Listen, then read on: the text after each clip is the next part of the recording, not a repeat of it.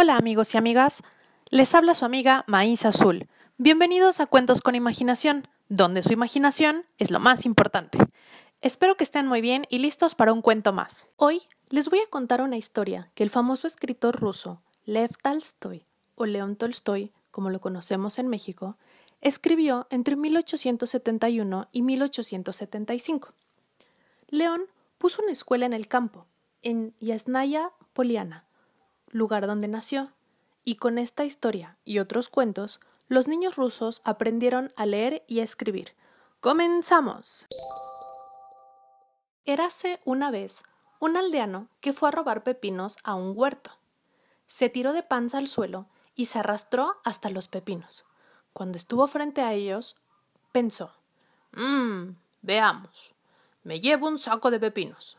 Los vendo y con el dinero me compro una gallina. Le doy de comer y un día la gallina pone huevos, los empolla y nacen muchos pollitos. Alimento a los pollitos. Cuando estén grandes, los vendo. Compro una cerdita. La cerdita luego tendrá unos cerditos. Los vendo. Y compro una yegua. La cuido. Y un día esa yegua tendrá potros, que son unos caballitos bebé. Cuido a los potros y cuando crezcan los vendo. Con el dinero me compro una casa y planto un huerto. ¡Mi huerto! El aldeano estaba muy concentrado sin haber agarrado siquiera los pepinos y siguió pensando. En mi huerto sembraré pepinos, pero no dejaré que me los roben, mantendré firme la guardia.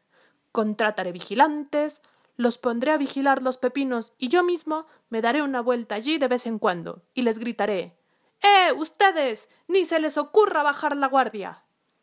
El aldeano estaba tan metido en sus pensamientos que se olvidó por completo que estaba en un huerto que no era suyo, así que gritó con todas sus fuerzas.